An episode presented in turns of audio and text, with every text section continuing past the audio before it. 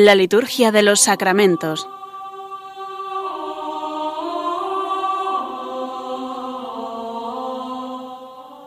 Con el Padre Juan Manuel Sierra.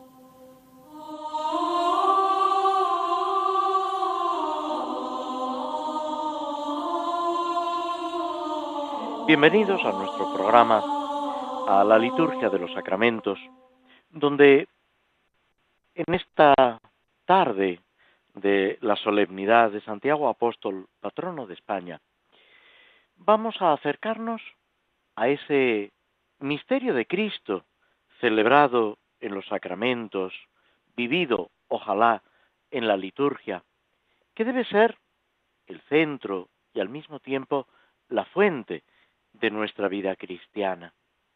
Lo que celebramos en la liturgia, en los sacramentos, no es otra cosa que la redención de Cristo, la salvación de Dios que llega hasta cada uno de nosotros a través de esos signos, a través de esas palabras que la Iglesia, a través del sacerdote, de los ministros y de toda la asamblea, realiza, pero que en realidad, como se dice en la Constitución sobre liturgia del Concilio Vaticano II es una acción de Cristo con la Iglesia y tiene esa doble finalidad de glorificar al Padre y santificar a los hombres. Esa doble finalidad que se realiza siempre en la liturgia, en las distintas eh, acciones litúrgicas, en los distintos ritos y familias litúrgicas y cada vez que mm, cada uno de nosotros participamos en la acción litúrgica o en los sacramentos.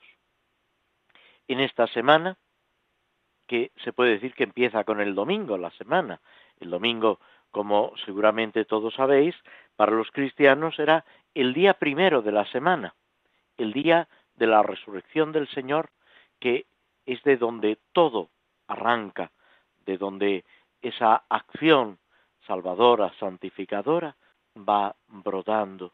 Es ese encuentro con el Señor resucitado. Hoy lunes celebramos a Santiago Apóstol, patrono de España, con esa doble característica, podemos decir, de ser apóstol, uno de los más cercanos a Jesucristo, Pedro y Juan, es uno de los primeros llamados por el Señor, es de los que deja las barcas, deja a su padre y junto con su hermano Juan se empeña en ese seguimiento de Cristo para dejar de ser pescador de peces y convertirse en pescador de hombres. El Evangelio de este día nos recuerda esa petición audaz de los dos hermanos por medio de su madre, que desean los primeros puestos. Y cómo Cristo transforma esa petición, esa ambición humana, en una promesa divina, ese participar del cáliz del Señor. Y de hecho, Santiago Apóstol va a ser el primero de los apóstoles en beber ese cáliz, en participar de la pasión de Cristo a través del martirio. Cosa que es un regalo. A veces nos puede parecer duro porque nos miramos a nosotros mismos, porque con un cierto egoísmo o una cierta simplicidad miramos las cosas pero unirnos plenamente a Cristo es el mayor regalo que podemos obtener en esta vida para la vida eterna. Santiago Apóstol, vinculado a España por la predicación, por las reliquias del apóstol, en este año que es también compostelano, que es también año jubilar, se nos presenta y así se recoge también en el prefacio, como fundamento de la fe, como guía, como patrono, que es intercesor, protector, acompañante. Ese sentido de peregrinación, de ir avanzando, ir derramando a manos llenas esa palabra de Dios, esa acción santificadora de Jesucristo que decíamos que se realiza sobre todo en los sacramentos, en la liturgia y de una forma excepcional en la Eucaristía. Es intentar hacer el bien en todo lo que hacemos, recordando esas palabras de José María Pemán en el Divino Impaciente, cuando se nos dice hay que hacer el bien corriendo, que el mal no pierde momento. Intentar, a manos llenas, derramar el bien a nuestro alrededor, en los corazones, en las personas que nos rodean.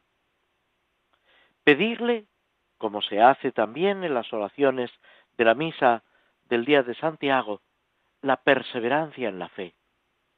No traicionar ese don de Dios que hemos recibido.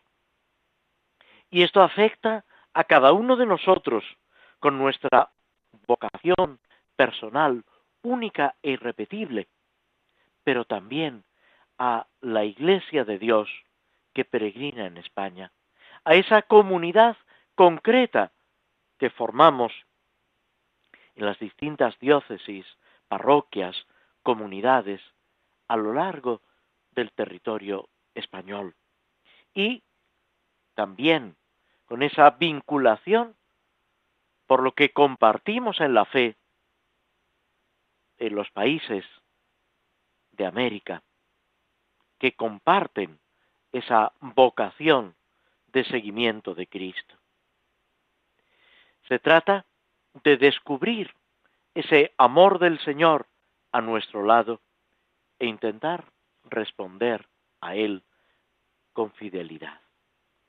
El día 26 de julio, que se ha llamado también la fiesta de los abuelos, celebramos a los santos Joaquín y Ana, padres de la Virgen María, con ese entronque con el pueblo de Israel, esa salvación que viene, lo reitera San Pablo en sus cartas, a través del pueblo de Israel, esa historia de la salvación que no se interrumpe, sino que con una admirable continuidad llega hasta nosotros desde los patriarcas, para que en esa culminación en Cristo y los colaboradores de Cristo, que son los apóstoles, y los sucesores de los apóstoles, que son los obispos, se siga extendiendo por el mundo y en cada persona.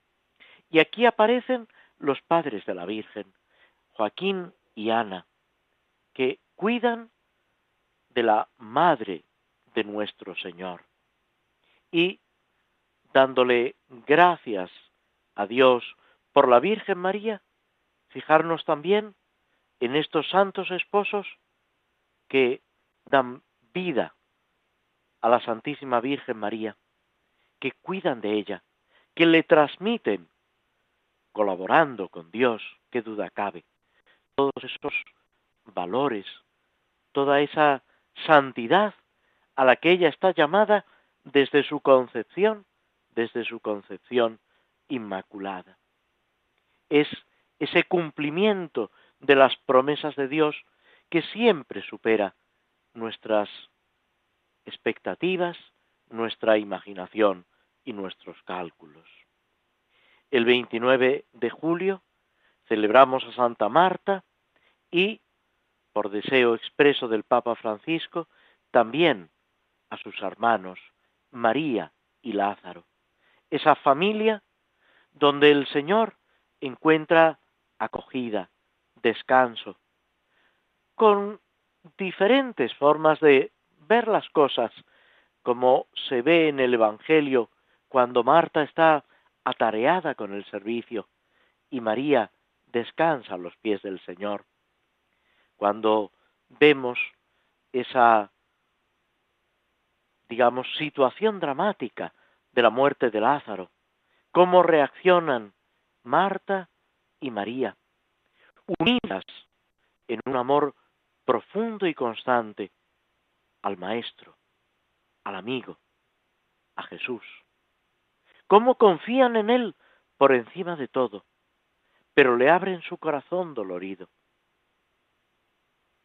Piden la compasión del Señor y le ofrecen también su compasión con una docilidad, con una aceptación completa de la voluntad de Dios, pero al mismo tiempo diciéndole lo que brota de su corazón. Esa comunión de amor entre Jesús, Lázaro, Marta y María, con los apóstoles en torno, con tantas personas que de una forma o de otra se van a beneficiar de esa confianza, de ese amor, de esa fe de los hermanos. También nosotros estamos llamados a formar parte de la familia de Jesús, a tener esa confianza y ese amor profundo al Señor, para que ilumine las situaciones de nuestra vida, para que nos llame la atención cuando andamos afanados por tantas cosas, dejándolo verdaderamente importante. Cuando no somos capaces de ocuparnos de las necesidades de nuestros hermanos. En todo esto, el Señor nos acompaña, nos guía, nos va enseñando como maestro y amigo. El día 30 celebramos a San Pedro Crisólogo, obispo y doctor de la Iglesia, que destaca en el siglo V por su enseñanza, por su celo para que todos conozcan a Cristo, que nos ha dejado unas preciosas homilías sobre el año litúrgico, esa enseñanza también en la liturgia, para que vivamos aquello que celebramos y celebremos aquello que creemos. Y el 31 de julio, el domingo, aunque litúrgicamente no se celebra, excepto en los jesuitas y en, aquellas, eh, aquellos lugares como eh, San Sebastián, por ejemplo, donde es solemnidad. San Ignacio de Loyola, fundador de la Compañía de Jesús, que se encontró con Cristo y desde ese momento toda su vida es acompañar a Cristo y que Cristo no sólo lo acompañe a él, sino que se haga presente en la vida de todas aquellas personas que se va encontrando en el camino. El lema de la compañía de Jesús, que era el lema del mismo San Ignacio, para la mayor gloria de Dios, haz mayor en Dei gloria, buscar en todo lo que más agrade al Señor, poniendo por encima de todo la santidad y la salvación de las almas. Que cada uno conozca y ame al Señor por encima de todo. Y ahí ese regalo precioso a la Iglesia y a cada uno de nosotros en los ejercicios espirituales, esa escuela de santidad, ese, podemos decir, método, pedagogía para conocer a Cristo, para que toda nuestra vida se identifique con Cristo y pasar desde esa, ese, ese descubrimiento del principio y fundamento de lo que es la base de nuestra vida, del mundo, de la historia de la salvación, a esa contemplación para alcanzar amor, para llegar a, ver a Dios en todo y a todo en Dios, para que toda nuestra vida sea un profundo agradecimiento, un himno de gratitud al Padre por Cristo en el Espíritu Santo. Estos santos, unidos a tantos otros que en el martirologio aparecen en estos días, son una ayuda, una invitación, una compañía mientras recorremos ese camino de santidad que debe ser la vida de cada uno de nosotros en las circunstancias concretas en las que el Señor nos llama a amarlo y a compartir con Él todos los acontecimientos. Nos detenemos unos instantes escuchando un poco de música antes de proseguir con nuestro programa, con el comentario, la reflexión sobre las misas por diversas necesidades en el misal romano actual.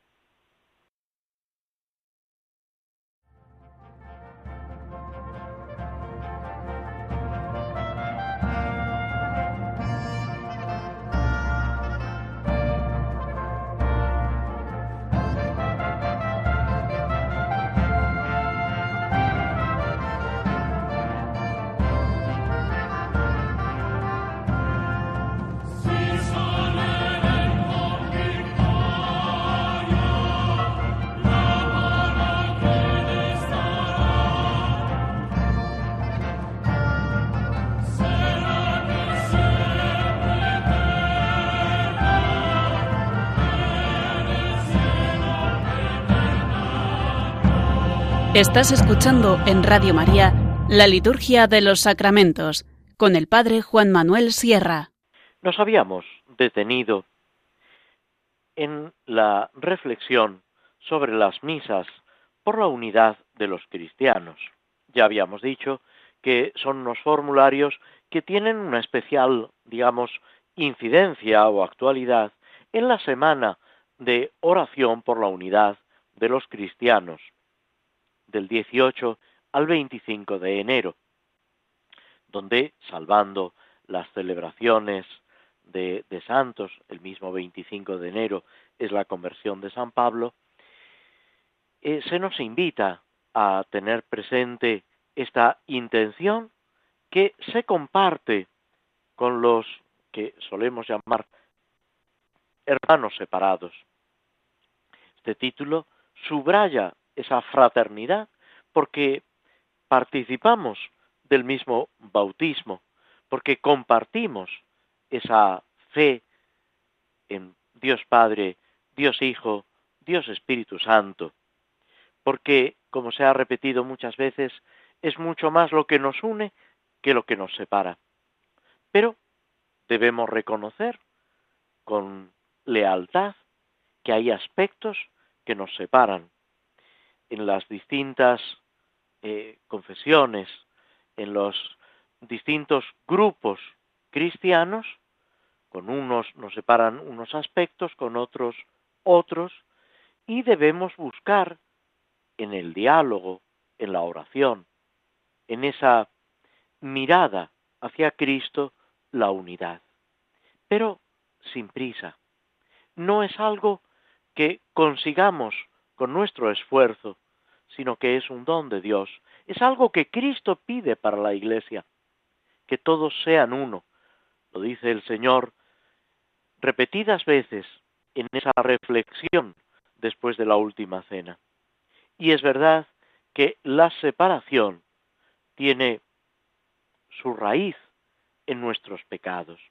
Y no hay que ver, digamos, eh, la acción tanto de una persona concreta, cuanto esa limitación, esos pecados en los que de alguna forma pues nos movemos. Se ha dicho que la historia de la Iglesia es la historia del seguimiento de Cristo, seguimiento siempre anhelado y no siempre conseguido. Y eso se aplica a la Iglesia y a cada uno de nosotros. Anhelamos esa santidad. El Papa Juan Pablo II San Juan Pablo II, cuando convocaba en ese precioso documento Tercio Milenio Asceniente, cuando convocaba a la Iglesia para prepararse a ese tercer milenio que ya hemos empezado, señalaba la importancia de suscitar en los fieles un verdadero anhelo de santidad, desear la santidad, entusiasmarnos con esa santidad que no es otra cosa amar a Jesucristo y de la mano de Cristo aprender ese amor al Padre y a los hermanos. Y en esa tarea es donde debemos buscar la unidad de los cristianos. El primer formulario de misa nos pedía, nos presentaba en la antífona de comunión, que es donde nos habíamos quedado, un texto inspirado en la primera carta a los Corintios, con una imagen que es muy recurrente en los padres de la Iglesia, en los primeros escritos, digamos, eh, sucesivos al Nuevo Testamento. Aparece en la Didaje, que es un escrito que se suele fechar a finales del siglo I. El texto de la carta a los Corintios, con alguna pequeña modificación para adaptarlo a lo que es una antífona, dice, porque el pan es uno, nosotros siendo muchos formamos un solo cuerpo, pues por todos participamos del mismo pan y del mismo cáliz. Esta idea, que como os decía, aparece en la G, expresando que, así como el trigo disperso en los montes se une para formar un solo pan, de la misma manera los cristianos forman un solo pan en Cristo en la Eucaristía. Es una imagen que ya utiliza San Pablo, que expresa esa unidad pedida por Cristo, participando de un mismo alimento, y evoca también esa imagen que utiliza San Pablo para hablar de la Iglesia, de los distintos carismas, vocaciones, misiones. Lo mismo que en el cuerpo. Cada uno de los miembros tiene una función y unas características, lo mismo en el cuerpo de la Iglesia. Cada cristiano debe estar unido a los demás para la edificación del cuerpo de Cristo. Es esta imagen de la que se sirve Santa Teresa del Niño Jesús, doctora de la Iglesia, patrona de las misiones con San Francisco Javier, para expresar lo que ella siente sobre su propia vocación y nos lo ofrece para que podamos comprenderlo y al mismo tiempo participar de todo ello. Esta imagen que Santa Teresa del Niño Jesús utiliza es precisamente que así como hay muchos miembros en el cuerpo de Cristo, cada uno con su tarea, su misión, ella, como carmelita, pero al mismo tiempo deseando participar de ese carácter misionero, evangelizador, caritativo, etc., ella quiere ser en el cuerpo de la Iglesia el corazón, que vibra, que palpita con todas las necesidades, que bombea esa sangre que hace posible que los demás miembros del cuerpo tengan vida, estén vinculados con ese corazón y puedan realizar cada uno su función. Y así el corazón, podemos decir, como el entendimiento, el cerebro, participa de lo que cada uno va realizando. Esta unidad es lo que la Iglesia pide en el momento de la comunión, que el cuerpo de Cristo realice esa comunión, esa unión profunda, esa unión mística de todos los cristianos en Cristo, en el amor de Cristo. Que ese pan y ese cáliz, que son ya el cuerpo y la sangre de Cristo, al participar de estos dones sagrados, también nosotros, vinculados a Cristo, formemos un solo cuerpo. Sobre estas ideas vuelve, podemos decir, la oración después de la comunión. Señor, esta santa comunión contigo que hemos recibido, los que han comulgado, pero también a través de esa participación mística, a través de esa unión de los que formamos la Iglesia, de todos los demás, esta comunión anticipo de la unión de los fieles en ti, realice también la unidad de la iglesia, la unidad en tu iglesia. Es esa unión a Cristo lo que hace posible, lo que llevará a su consumación esa unión plena en la iglesia. No podemos separar esa unión a Cristo de esa unión en la iglesia, que todavía no ha llegado a su plenitud, es verdad, que todavía hay divisiones, enfrentamientos, incomprensiones, es verdad, reconozcámoslo.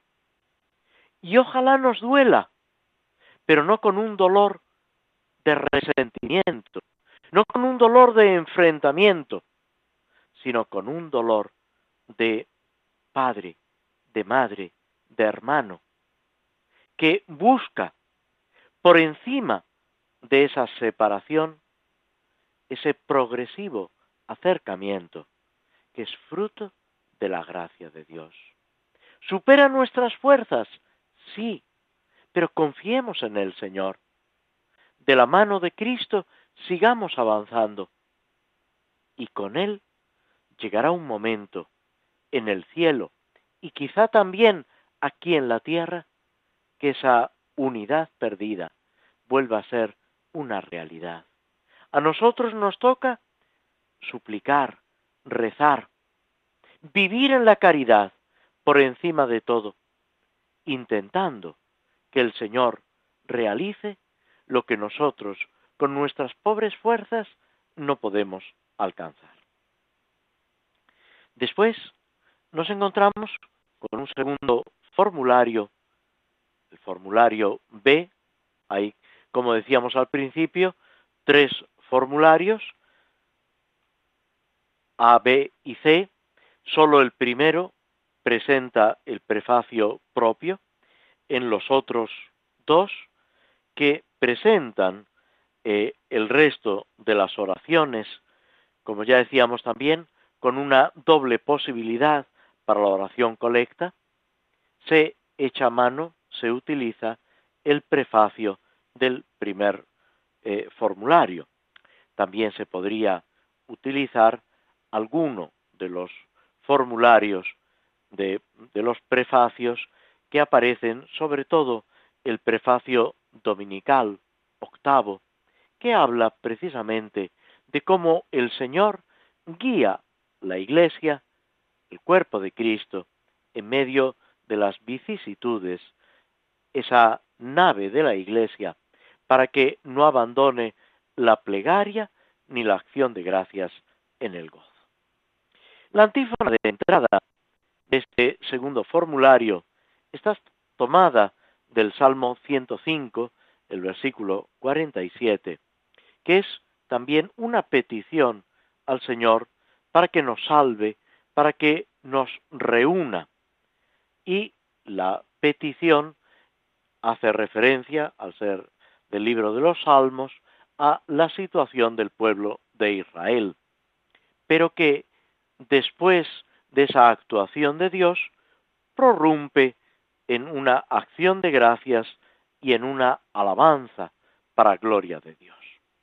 Dice así, Sálvanos, Señor, Dios nuestro, reúnenos de entre los gentiles. Recordemos aquí ese drama, podemos decir, de la dispersión del pueblo de Israel a consecuencia de las guerras, de los enfrentamientos, de las situaciones de calamidad que obliga al pueblo de Israel a dispersarse entre las naciones, pero al mismo tiempo manteniendo esa vinculación en la fe, en el culto a Dios por encima de todo. Y de eso son imágenes las sinagogas que se van formando en los distintos núcleos del pueblo de Israel, los distintos lugares donde hay comunidades judías, recordando esa unidad perdida, añorando ese culto en Jerusalén y suspirando por esa unidad. Esta imagen del libro de los Salmos del pueblo de Israel nos sirve a nosotros para pedirle al Señor esa unidad de la Iglesia, de todos los que reconocemos a Jesucristo y con Cristo queremos alabar al Padre por Cristo en el Espíritu Santo. Y así daremos gracias a tu santo nombre, dar gracias a Dios. Fijaos que la Eucaristía es precisamente eso, una acción de gracias. Ese título que recibe muy pronto la celebración, lo que hoy llamamos la misa, lo que en los hechos de los apóstoles se denomina ya la fracción del pan, recordando ese gesto de Jesús en la última cena, en ese banquete pascual en el que el Señor instituye el sacramento de su cuerpo y de su sangre ofrecido por nuestra salvación, la Eucaristía, que seguimos celebrando, como dirá la plegaria eucarística tercera, tomando un texto del profeta Malaquías, desde donde sale el sol hasta el ocaso, desde un extremo al otro de la tierra. A lo largo del tiempo y del espacio, la Iglesia realiza la Eucaristía, la acción de gracias por Cristo al Padre en el Espíritu Santo, dando gracias a Dios al nombre de Dios. Lo que también decimos en el Padre nuestro, la oración que Jesús nos enseñó y que es también otro fundamento de la unión de los cristianos. Santificado sea tu nombre. Y alabarte termina diciendo la antífona, será nuestra gloria. Esa alabanza a Dios es nuestro, podemos decir, nuestro título más grande, es lo mayor que podemos realizar y así se completa esa vocación a la santidad, a la perfección, a la que estamos llamados todos y cada uno de nosotros, como decíamos, en Cristo, por la acción del Espíritu Santo. Dirá San Pablo, ¿qué es lo que Dios quiere? Vuestra santificación. O en otro lugar, que todos los hombres se salven y lleguen al conocimiento de la verdad, sin olvidar nunca que Cristo es camino, verdad y vida. Nos detenemos aquí unos instantes antes de pasar a la reflexión, al comentario de los salmos.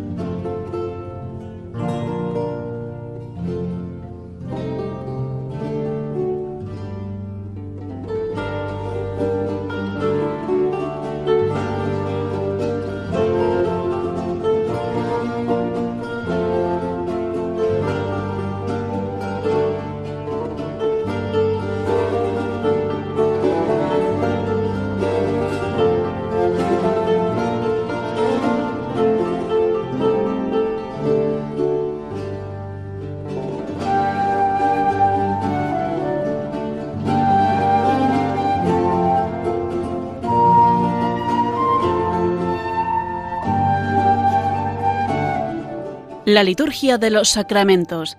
Conoce qué se realiza y por qué de la mano del Padre Juan Manuel Sierra.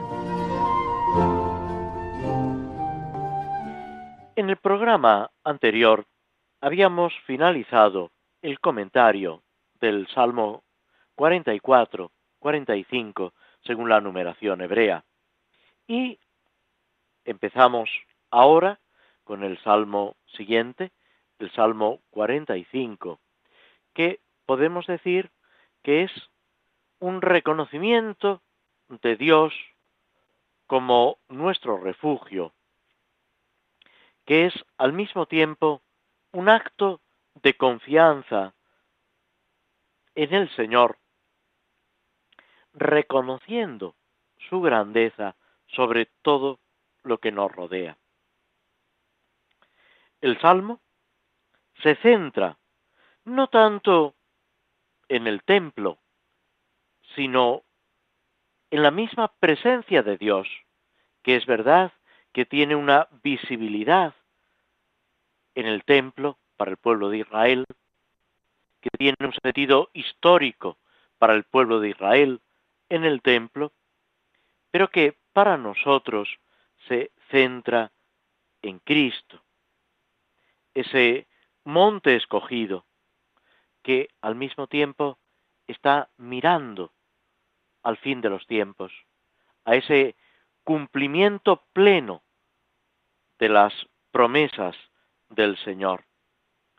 Por eso el Salmo podemos enfocarlo, podemos ambientarlo en ese monte, en esa ciudad de Dios, en esa imagen celeste del reino de paz que nos presenta el Apocalipsis y hacia el cual caminamos. Esa imagen de ascender místicamente, con esa profundidad, con ese esplendor que es propio de la acción de Dios. El Salmo podemos decir que se divide en tres partes. Una primera de confianza en Dios que aleja nuestro temor. una segunda, parte, el versículo quinto al octavo, que es esa contemplación de la presencia de Dios en Sión, en el templo, en la iglesia, en la Jerusalén del cielo. Y, por último, los últimos cuatro versículos, contemplar a Dios como el verdadero autor de la paz. Esa frase que decía el Papa San Pío X, solo habrá la paz de Cristo en el reino de Cristo. El Salmo, tantas veces escuchado, de una belleza tremenda como eh, todos los demás salmos, cada uno con sus características y particularidades. Dice, Dios es nuestro refugio y nuestra fuerza, poderoso defensor en el peligro. Por eso no tememos, aunque tiemble la tierra y los montes se desplomen en el mar.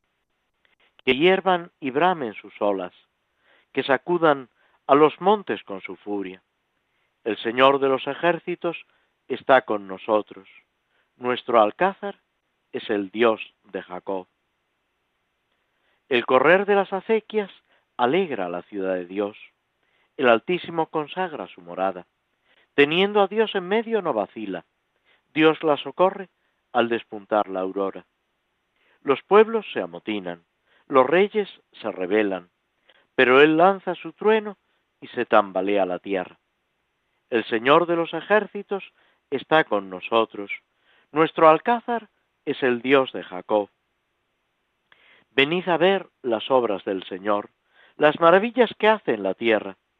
Pone fin a la guerra hasta el extremo del orbe. Rompe los arcos, quiebra las lanzas, prende fuego a los escudos. Rendíos, reconoced que yo soy Dios, más alto que los pueblos, más alto que la tierra. El Señor de los ejércitos está con nosotros. Nuestro alcázar es el Dios de Jacob. Podemos decir que el salmo es un acto de confianza en el Señor y es un expresar ese regocijo por la fortaleza de Dios en la que nosotros podemos apoyarnos por su misericordia. Es un salmo relativamente breve, pero es un salmo de confianza, es un salmo de fe intrépida, es un cántico a Dios que domina la naturaleza, que dirige la historia, que es escudo, refugio, defensa para Sión, la ciudad de David, para el pueblo de Israel. Es la morada de Dios con nosotros. En realidad, para los cristianos, esa morada de Dios con nosotros llega a su, a su culminación con Jesucristo, verdadero Dios y verdadero hombre. Y se expresa preciosamente en el ritual, en la celebración de la dedicación de una iglesia. La iglesia que es signo de esa realidad espiritual que es la iglesia, casa de Dios y puerta del cielo. En la misma inscripción se la llama cántico. Es un texto que de suyo está hecho para ser acompañado con instrumentos musicales. Acompañado por cantos de alegría, con melodías que exultan de gozo. Dios es el dueño y Señor que domina con su poder las fuerzas gigantescas de la naturaleza, que dirige con soberana independencia los vaivenes de la historia, hasta llegar a esa paz definitiva que se realiza plenamente en los últimos tiempos, que empieza ya en Cristo, príncipe de la paz, pero que llegará a su culminación cuando Cristo lo sea todo en todos, cuando vivamos en plenitud esa acción de Jesucristo para gloria de Dios y para bien de la Iglesia, de todos los cristianos y de toda la humanidad. Nos detenemos de nuevo unos instantes antes de pasar a la última parte de nuestro programa con la lectura y el comentario de esta obra contemporánea de Tolkien, El Señor de los Anillos. Esta alegoría, podemos decir, o esta enseñanza sobre la lucha contra el mal en la que todos y cada uno de nosotros estamos implicados.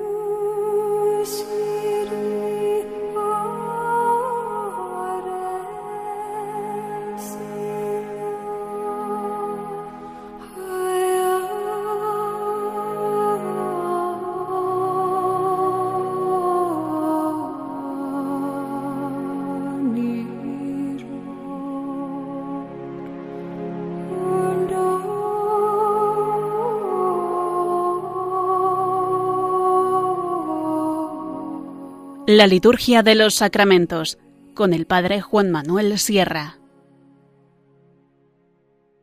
En la obra de Tolkien, en El Señor de los Anillos, estábamos en ese concilio, en esa reunión que tiene lugar en un lugar apartado, en un pequeño reducto que ocupan los elfos en casa de Elrod, llamado el medio elfo, porque está vinculado a los hombres y a los elfos, que se denomina Rivendell.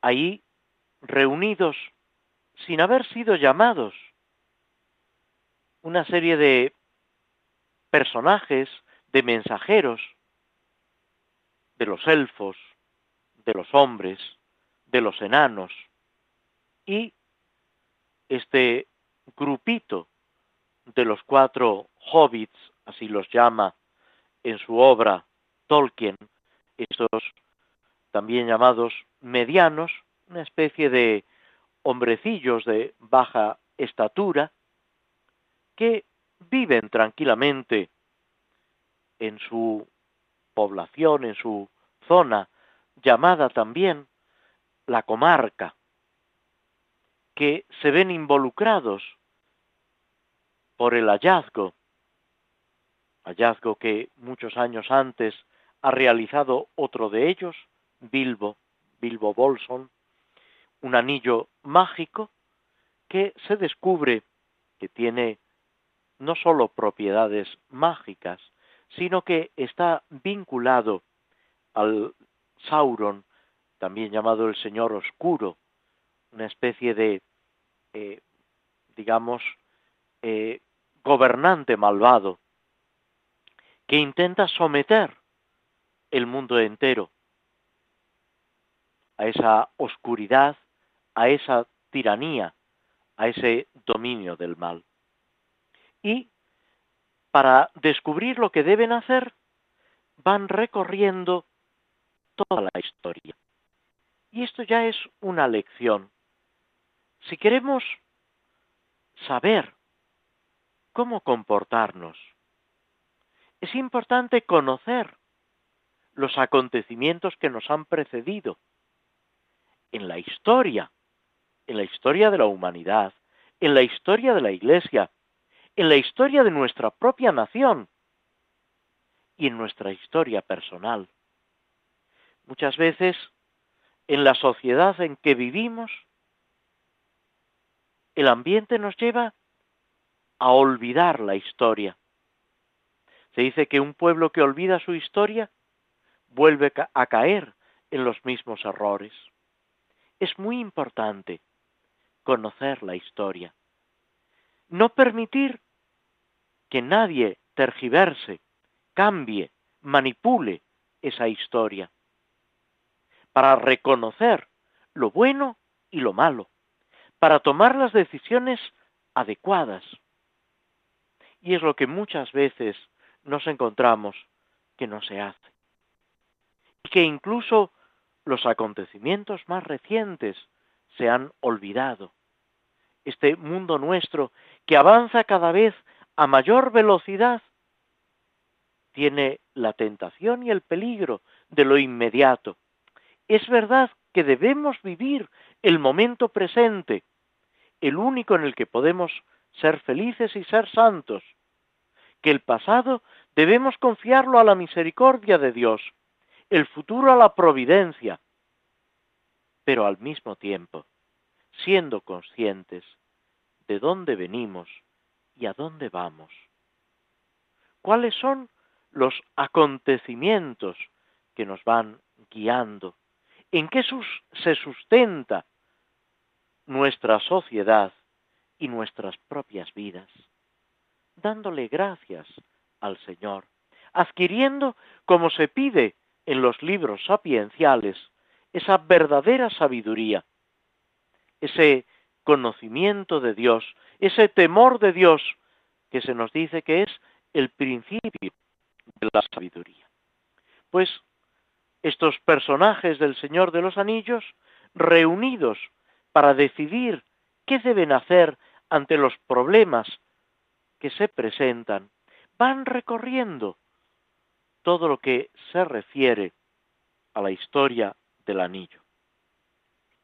Y el último en hablar es este personaje curioso, este mago Gandalf, que va ayudando a unos y a otros, empeñado en difundir el bien. Se ha encontrado, por fin, con Saruman, con el que ocupa la presidencia del grupo de magos. Y Gandalf le presenta sus temores, sus inquietudes. Eh, Saruman, cuando Gandalf le hace referencia a ese otro mago, Radagast, que le ha transmitido el mensaje del propio Saruman, no oculta, dice el libro, su desprecio hacia Radagast. La inteligencia le alcanzó a duras penas para interpretar el papel que le asigné. Has venido y ese es el propósito de mi mensaje. Y también aquí hay una enseñanza para nosotros. No debemos despreciar ni a nada ni a nadie.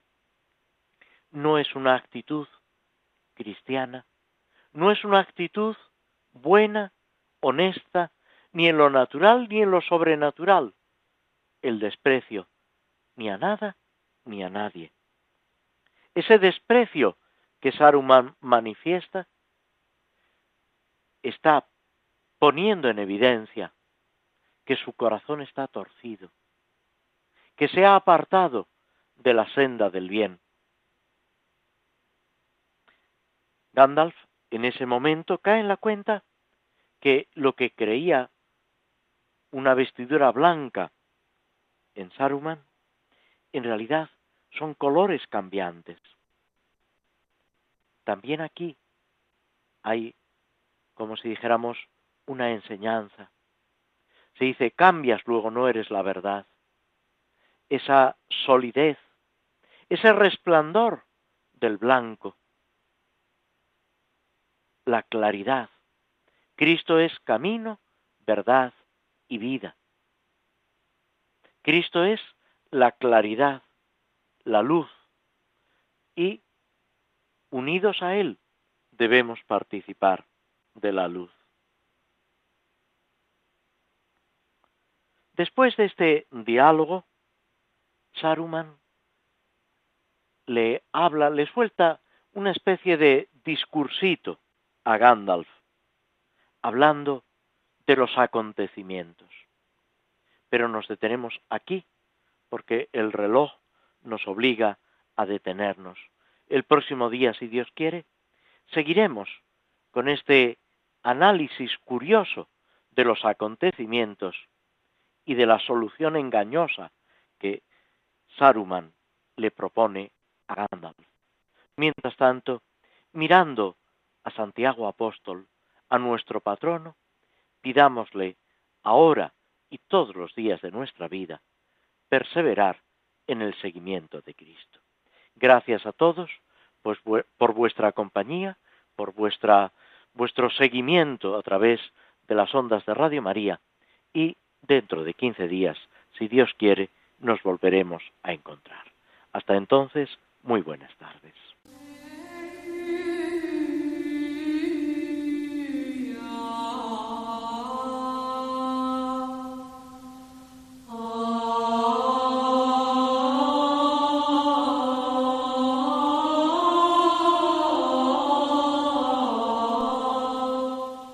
Así concluye en Radio María la Liturgia de los Sacramentos, un espacio dirigido por el Padre Juan Manuel Sierra.